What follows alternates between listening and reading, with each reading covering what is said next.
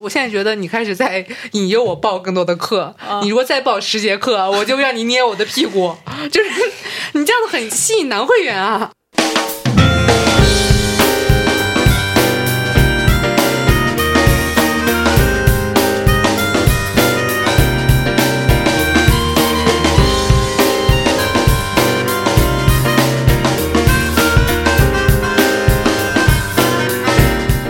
你好啊，我是赵爱琴。几个月之前呢，我刚刚报了一个普拉提私教班，是刷了我的信用卡，给出了一大笔支出，然后结果就遇到我现在的韩国教练。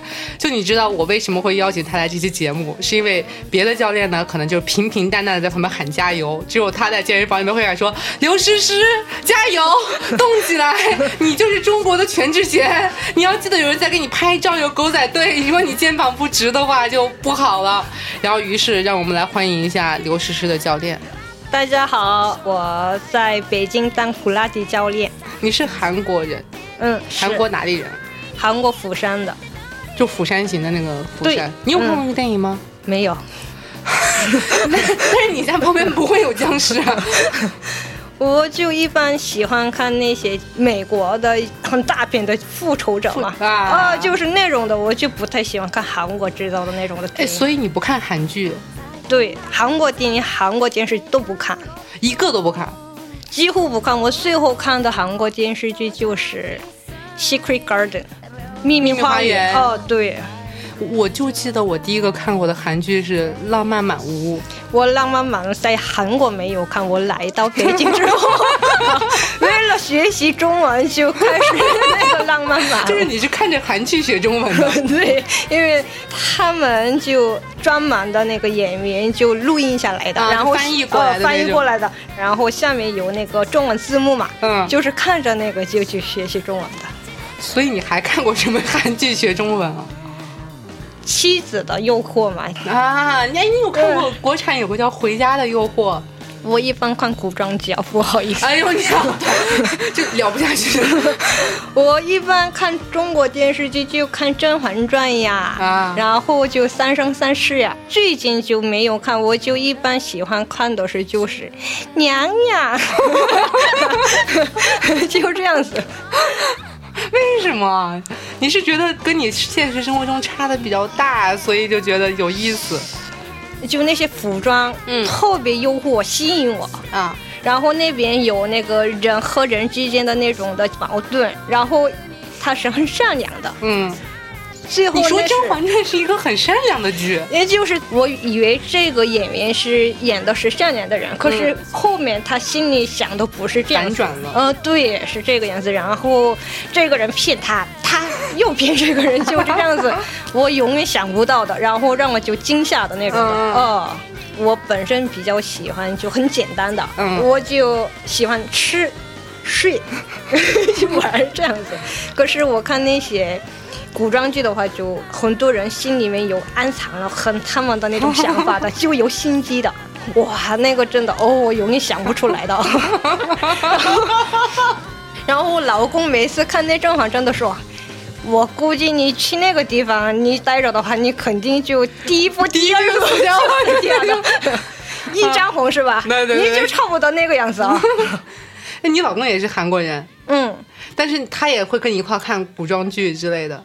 我就逼他看的，我就跟他说：“你要必须了解一下中国文化。”就这个，哎，中国文化不太能从这些剧里面了解，你知道吧？就如果我说我是从《浪漫满屋》里面了解韩国文化，你会觉得合理吗？不可能，那是啊，那我也觉得《甄嬛传》很不合理嘛。你就不管了是吗？要要一起看，我就不在乎。他反正学会了什么皇上啊。说到吃，之前有一次我从教练的手机里面试图找我第一次来锻炼的照片，结果他翻了差不多三分钟，全部都是吃的照片。就作为一个教练，你觉得这样子合适吗？锻炼就为是吃好，就锻炼就是为了吃好睡好。对呀，你真的身体所谓的那个能力下降了，就比如代谢不好了，就没有胃口，然后睡得不好，然后睡得也不熟。起床的时候也是特别困，嗯，然后永远就睡不好，嗯。但是你觉得在北京最正宗的韩国料理是哪家？很多中国朋友问过这句话，嗯可是。其实我真的在北京不会自己就找个饭店饭馆就吃韩国为什么？菜，因为第一呢，觉得本来在家里可以做的东西，在外边吃有点贵。对不划算，好像浪费。嗯，然后第二就不一定很好吃。嗯第三，他们做的方法跟我喜欢吃的味道还是不一样。我比较喜欢吃那个家里做的那种的味道。嗯然后我算是重口味的，釜山算是韩国的南方，然后那饭菜的味儿比较重的。如果偏向于首尔的那种地区的那个，有点太淡了。嗯所以你觉得就是和你的家乡菜其实还差别蛮大的。稍微有一点点的差别，嗯，我就更喜欢吃在家里做的韩餐吧，你在家里做什么呀？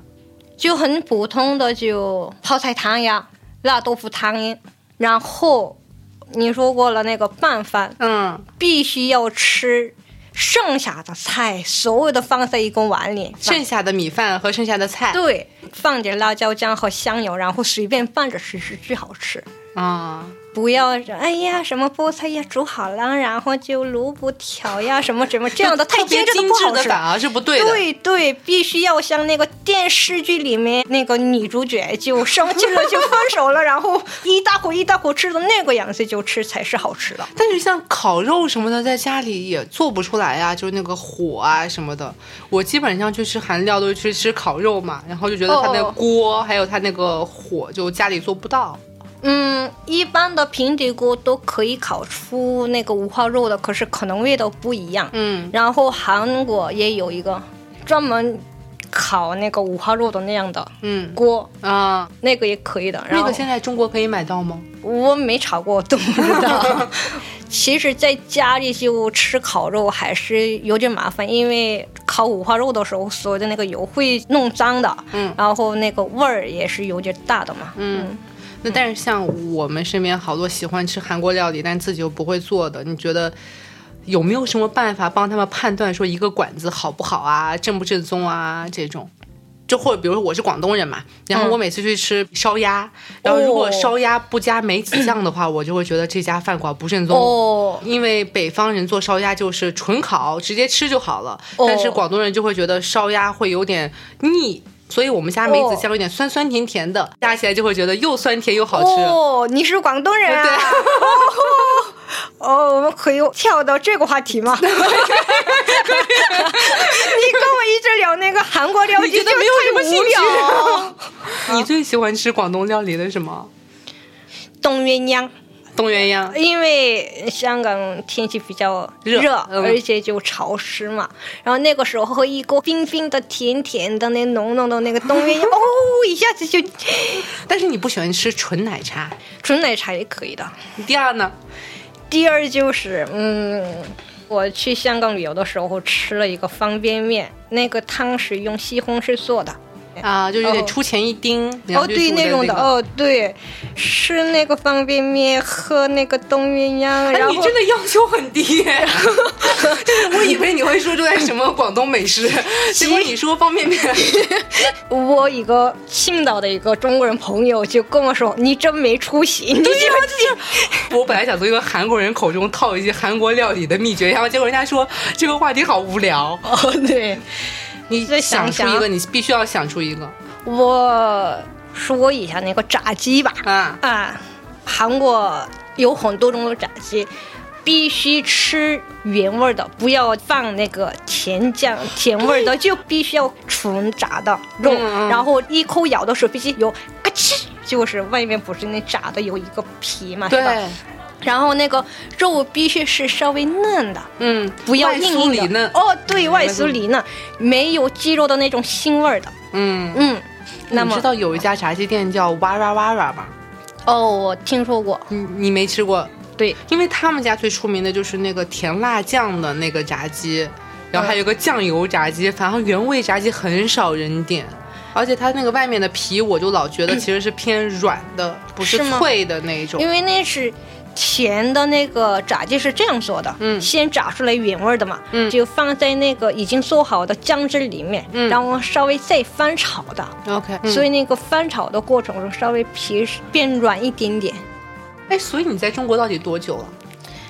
第一次来的时候，零五年的，零五年。嗯，上大学一年级的时候。嗯，我是中文专业的啊。哎，对，我的教练在说这句话的时候挺胸抬头，然后捧住自己的胸口，特别自豪。我是中文专业的，我很骄傲这个专业。但是你大学在韩国读的哈？对，在韩国的，我是中文老师。因为我读的是中文老师，然后我有韩国政府认可的那个可以当学校的中文老师的教师证。那你们韩国也是不太严格。呃，这个当中文老师的考试不需要考那个绘画啊，要考的是什么？读写。对呀，所以不需要这。你们韩国学中文怎么就跟中国学英语似的？就是不用对话，只要能写能看就可以了。因为外语嘛。你看，你如果初中学生或者那高中学生要学中文，他们需要的那个单词会很多嘛？不需要的，他们就说我是韩国人，这次见面认识你很高兴，然后就这样就差不多嘛。为了方便考不考上那个老师，然后那个问题就越来越难，然后难的就要考那个 古代的四字成语嘛，什么对牛弹琴呀，知己者包子也，就这样的，就是这样子的。那个时候，哎呀，要。学的那特别多，然后要会读那繁体字。文言文你们也要学？对，考的差不多都是文言文啊。你现在能不能背出一篇文言文出来？文言文不行，可是我还记得一个古诗啊啊！红豆生南国，春来发几枝。愿君多采撷，此物最相思。哎，鼓掌鼓掌！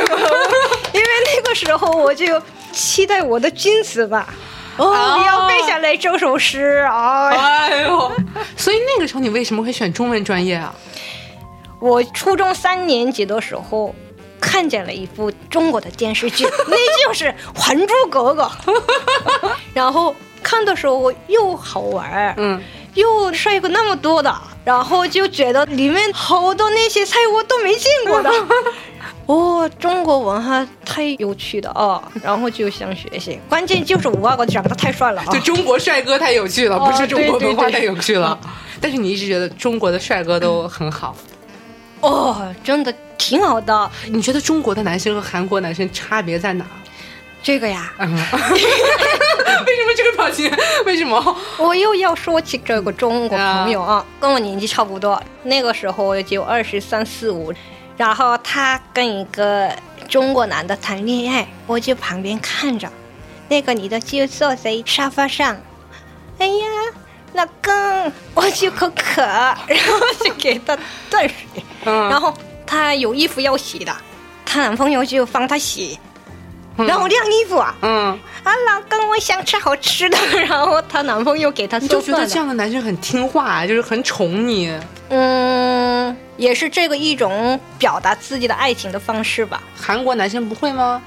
韩国男的一般会说：“我帮你做家务。”就觉得家务还是应该是女生干。对，因为韩国的那个传统概念，大男子主义的那种。对，可是应该中国男的不会啊？那你是高看了中国的男的呢？没有，没有，没有，没有。你之前谈过的中国男朋友都不会这样子吗？基本上都会做家务的，他觉得这个是理所当然，他自己要该做的。那你真的是运气很好，是吗？对，就是我身边很多人都在吐槽说自己的老公、男朋友都是我帮你带带孩子吧，然后我帮你做做家务吧，然后就我只要多做了一点，就是我多做的，因为这是你该干的事情。起码他们会多做，会帮着做的嘛。韩国男的基本上都不会帮着做的，做的也都不多啊。这个是很普遍的吗？普遍的，这个有点像，你知道，就大家一直在吐槽中国山东的男生，哦，可能是因为隔得很近，文化都很像。大家都在说山东男生就很大男子主义，就是要管老婆，就什么都要听我的，然后我也什么都不管，我赚钱就好了。哦，真的有点很像的啊。对，我就受不了了这种的。很小的时候我已经有我自己的想法的，我就不能光做家庭主妇的，我还是要做自己的事情吧。嗯，那个时候肯定是想过家庭会怎么样子，然后我就觉得韩国男的就没希望的。但是你现在还是嫁给了一个韩国男生。我刚才跟你说的那个中国朋友啊，他给我起个一个别号，他说我是中国灵魂出生在韩国，中国灵魂住在韩国，出生在韩国，出生在韩国。嗯嗯然后我觉得我老公也是差不多。啊，我在韩国的时候一直心心念念。心心念念中国，嗯其实说的是中国菜吧，有中国帅哥。嗯，可是我在中国的时候不会想念去韩国的任何的一切的。哇，你你这个会不会被韩国的同胞们骂啊？呃，也有可能吧，因为我想念的只有我家人。嗯，就是你会觉得韩国氛围没有那么好，因为前段时间不是特别火的那个韩国的一个电影叫《八二年的金智英》嘛，你有看吗？没有啊，就大概就是说的是一个女生，然后一直为了家庭奉献，养孩子什么的，结果就完全失去自己。哦，那个吗？，对对对，那没有啊，嗯，我就没看过，然后真的只能说中国在更合我的胃口，真的没别的。然后韩国现在垃圾分类真的让人很发愁的，如 如果你要扔掉这个水瓶，嗯，要撕下来那上面的嗯标。或者你就喝了那个饮料，必须要冲干净之后，里面不能有残留的。对，就是很麻烦的，嗯，很麻烦。哎，人家都说这是进步，好不好？你就说人家很麻烦，可是中国的垃圾分类是很适当的，那是因为你在北京，你不在上海，你去上海是一样的。上海也是要分的很细，然后现在好了。最开始也说，比如说一个小龙虾，小龙虾的头和小龙虾的壳是要分开的，怎么样呢？哦。还是北京好？其实来到中国之后，我就觉得我的心反而能放松的。嗯然后韩国的那个整个气氛节奏特别快，让人一直紧张的状态。嗯好像有些那个中国朋友也是，就来到北京之后，觉得那个生活节奏特别快吧，是吧？。对，尤其是我在首尔的时候，我就神志不清的那种的感觉。嗯，北京相对首尔可能还好一点。可是我第一次去的是重庆和青岛，然后你很会挑地方。重庆我去的是差不多那十多年前嘛，嗯，那个时候好多地方都在施工中，真的继续施工中，旁边有一大堆那个土，觉得特别有意思的。嗯那个时候我打车的话，开车司机就。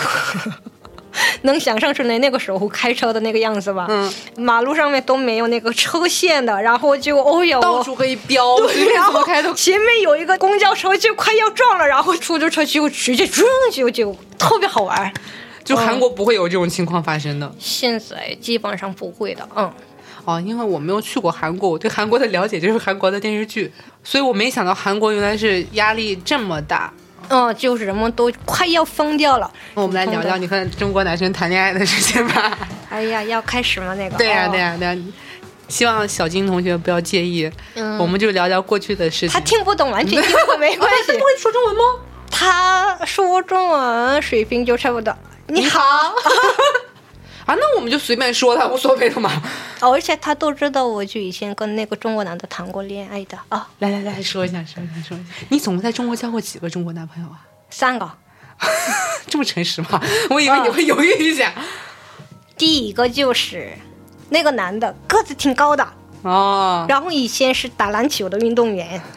你不要现在说话眼睛都开始冒桃心，好不好？啊，他长得挺帅的，嗯就典型的那个香港的动作片的主角的那种的感觉，就是你你等一下给我找个照片，好不好？没。有的，就觉得他长得挺帅的啊，嗯然后个子高的，啊，挺符合我的审美观的啊。反正是鼻子高，嗯，眼睛大大的，嗯皮肤稍微黑黑的，要放古天乐呃，对，呃，那哎那种的古天乐啊，就是那种类型的，嗯双眼皮的啊。嗯，可是谈了谈了谈了，还是觉得那个男的有毛病啊，为什么？我出轨了吗？也算是，就是到处跟别人聊，嗯，对。然后第二个啊，嗯，我所有的前男朋友当中最不好的是这个人，因为他比较洁癖，然后他比我瘦，嗯，知道吗？他比你还瘦，对，然后那个时候我就还没开始有训练的那种习惯，嗯，然后那个时候就我每次在北京，我一直会长胖的，长胖多，因为吃的很多，吃的很香。然后这个第二个前男朋友呢，第一次见到我的时候，我们就刚开始谈恋爱的时候，我就比较苗条，嗯因为那个时候就韩国就吃不上饭的一样，就就比较瘦的，真的不合我的胃口的啊。嗯然后他就觉得我比较苗条，可能就符合他的审美观吧、嗯啊。然后然后你吃胖了，真的。真的就慢慢变胖了，嗯然后他跟我说：“你要减肥吧，要不然我跟你一起约会就有点丢人。啊，那不就是 PUA 吗？就是贬低你，然后控制哦对你这种。对，有一次我跟他一起吃饭的时候，我就拿勺子要称一勺那米饭的时候呢，他就用他的勺就阻挡我的勺子，就就这样打了一就下我的说你不要再吃了，哦你这么胖了。对，对，哦，还有很多，那你再说一个，他是特别洁癖，知道吗？嗯，特别特别洁癖。我们一旦见面了，他就检查我所有的口袋。为什么检查？你知道吗？嗯那个时候就用现金比较多的嘛，嗯然后现金是脏的东西，必须要放在左侧的口袋里，然后干净的东西是放在右侧的口袋里。包里面有很多那个小的那个袋子嘛，嗯，然后那个地方右侧的这个是要放这个东西的地方，中间是要放这个东西的地方，左边是要放这个东西，一旦乱了就挨骂的哦。哇，我觉得他不是什么洁癖、强迫症，就是真的最近中国特别火，就是说 PUA，、就是嗯很多男生就是贬低你说你这不行、那不行，而且会给你的生活设置很多的规矩，然后说你一定要这么做，嗯。对因为因为什么什么原因你必须什么，你要不这么做我就会伤心难过，你爱我吗？你爱我你就要这么做，都是不对的，然后啊，我签证就到期了，嗯。要回国了啊。嗯。然后就回国了之后，就突然间我觉得那个第二个那洁癖的男的就有点不对劲儿，然后，哎，你是不是有别的女的呀？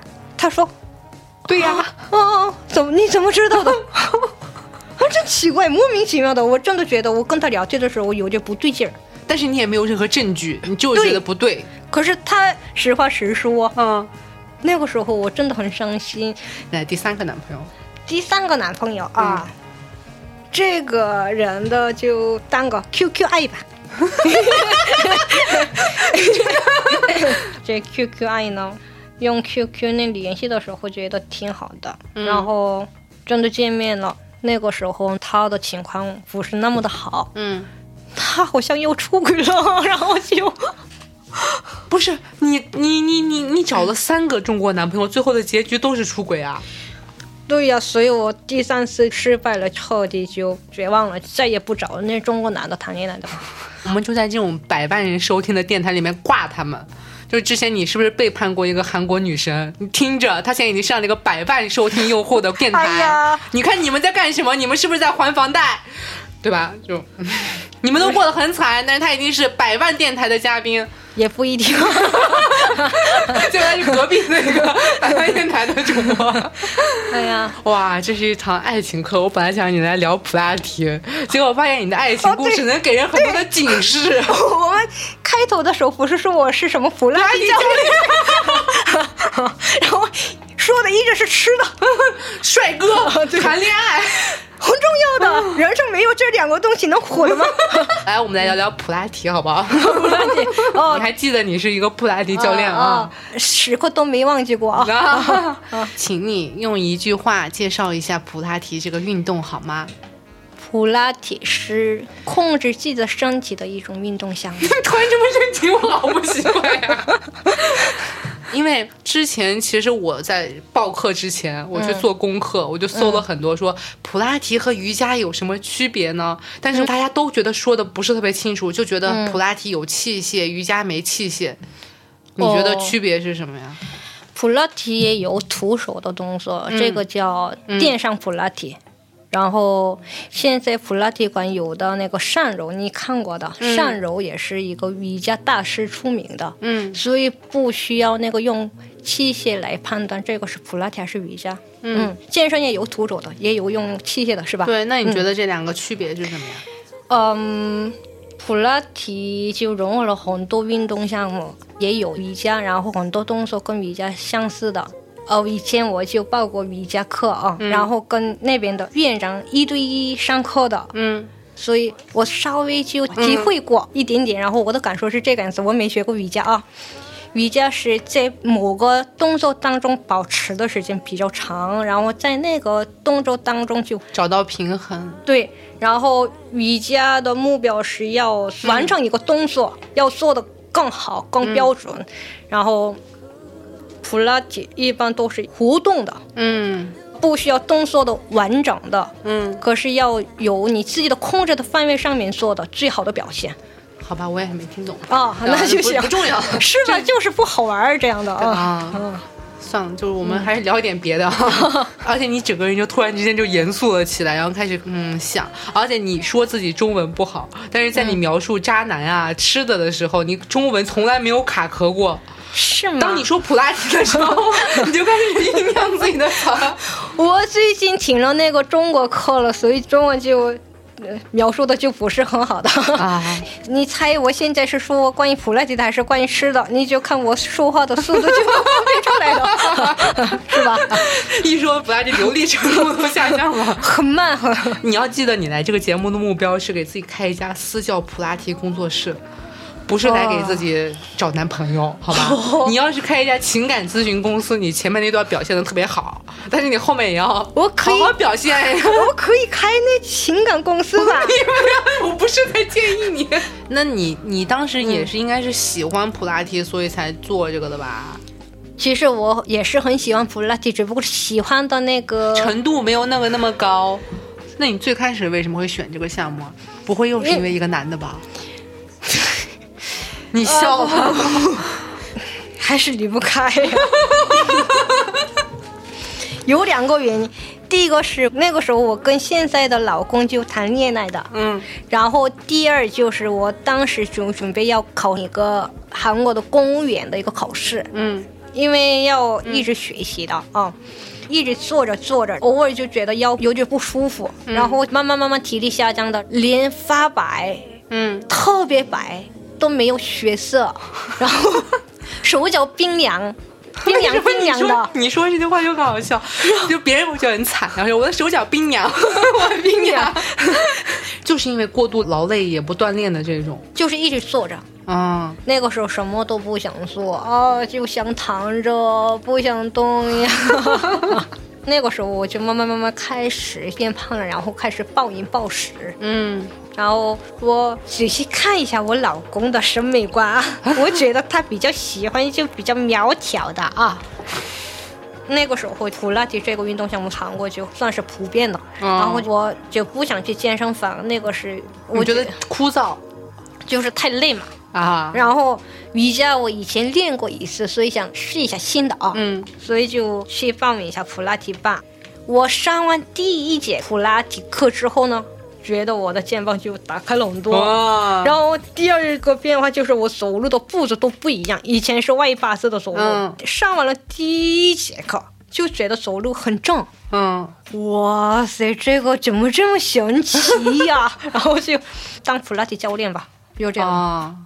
这个是可以拯救一个人的人生的一个运动项目。从公务员变成一个普拉提教练的。其实我的爸爸是。韩国的打网球的哦，国家运动员很出名的。嗯，可是我爸我年轻的时候去世了哦。我现在最遗憾的就是我小的时候没跟我爸学习网球。嗯，如果我跟我爸学的话，打网球可以当个一个我的爱好吧。对。然后肯定是很标准的姿势来打的吧。对。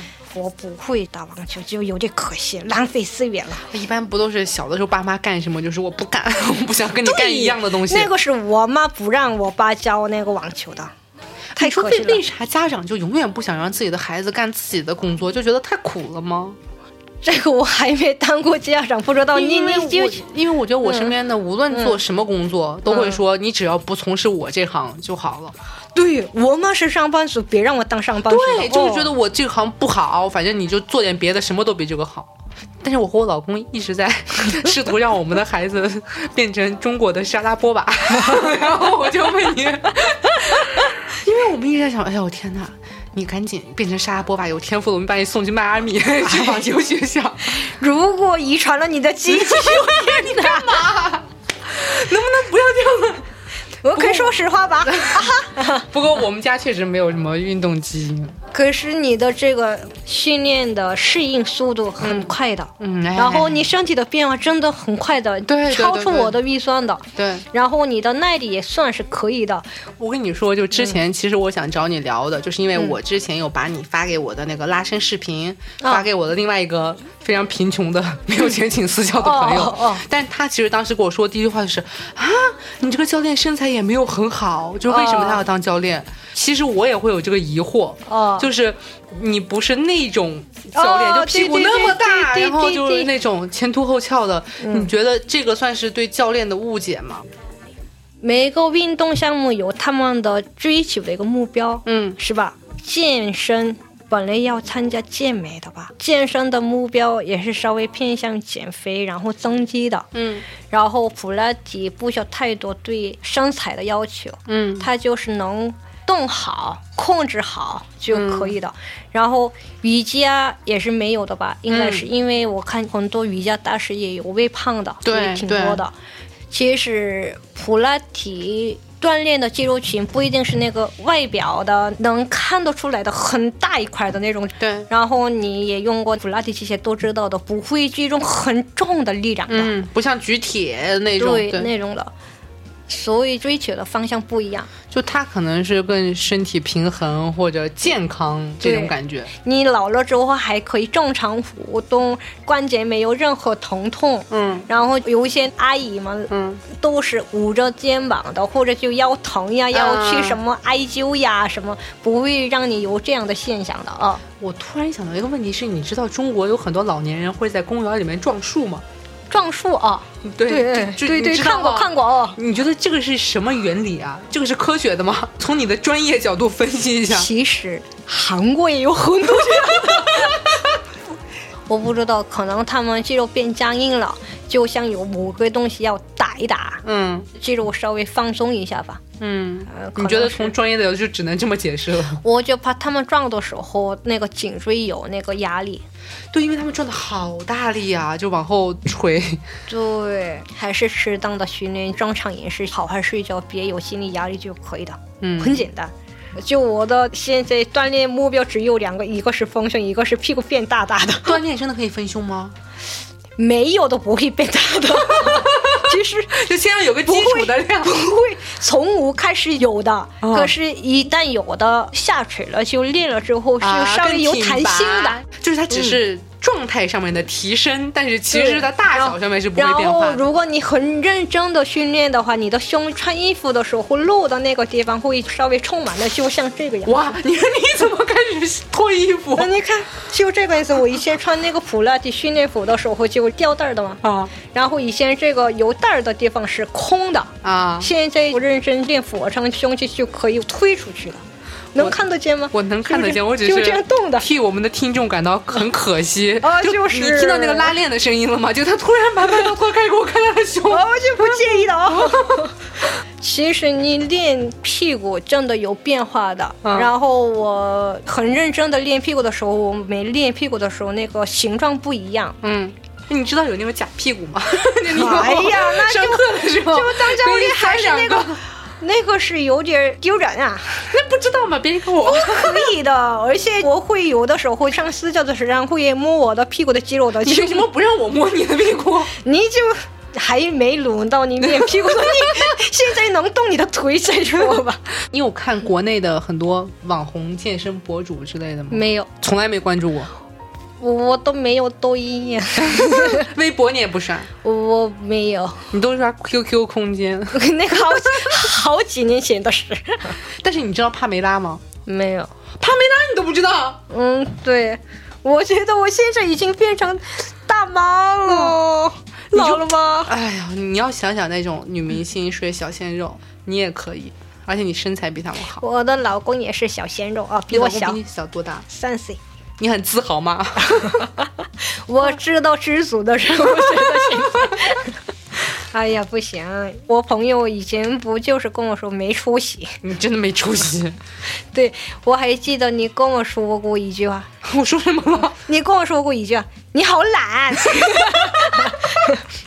我给我的健身教练说：“你好懒。”哦，对，因为不愿意多上课，就是每天在家待着。你每次都是你来吗？我说我不来。你说哦，那算了，下次再来。啊，我没有说过那算了。可是你说那我们下次再约哦。那是应该的嘛，你不能来，还必须你来练。那你要鼓励我呀，鼓励你们呀。你来有的时候你要想，我们是在编借口，是吗？我以为是那种。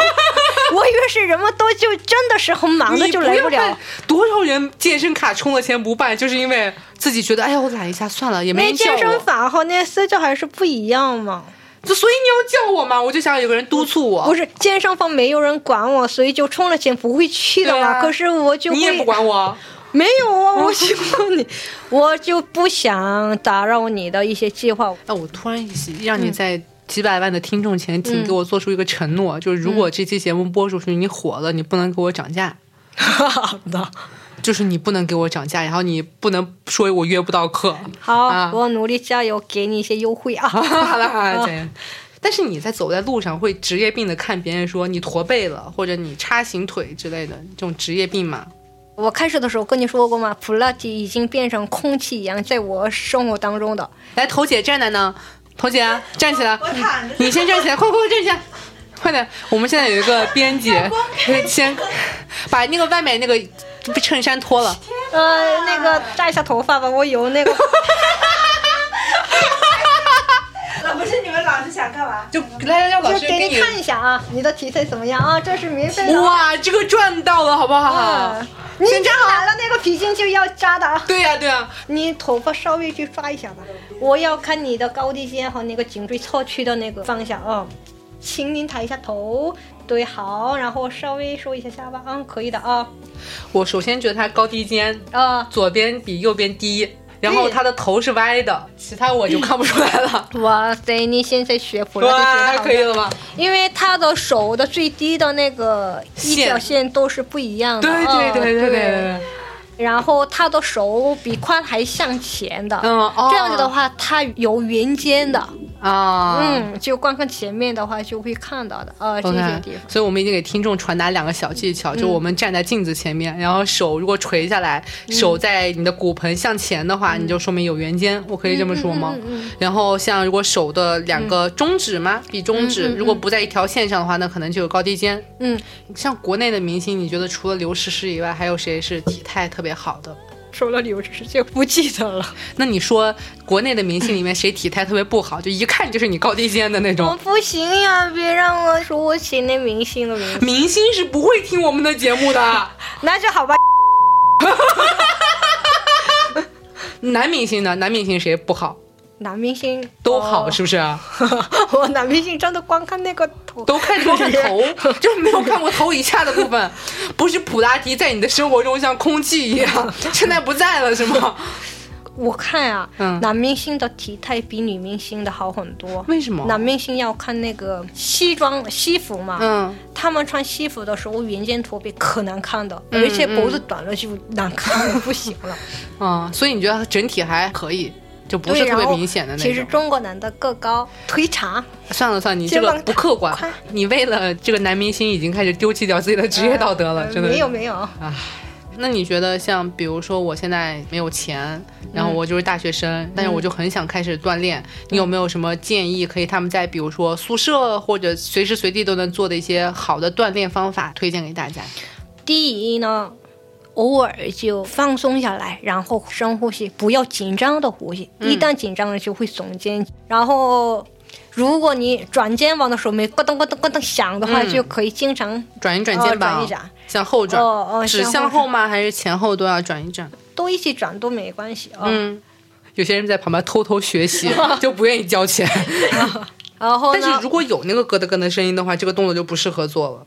不太建议啊，嗯，然后一直看手机低着头的嘛，稍微抬一下头，挺胸一下，然后深呼吸一下，嗯，那我觉得我们只有最后一个问题了，嗯，作为一个韩国女生，你整过容吗？